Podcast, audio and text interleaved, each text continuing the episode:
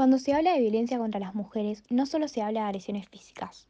Violencia contra las mujeres es cualquier conducta, una acción, un insulto, una actitud, un silencio o la falta de colaboración que daña a la mujer por el solo hecho de serlo.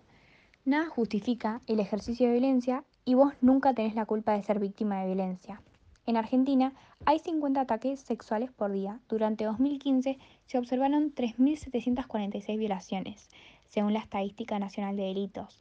Esta cifra representa una tasa de violaciones de 8,7 cada 100.000 habitantes. La ley número 26.485, Ley de Protección Integral para Prevenir, Sancionar y Erradicar la Violencia contra las Mujeres, conceptualiza cinco tipos de violencia de género y seis modalidades de violencia.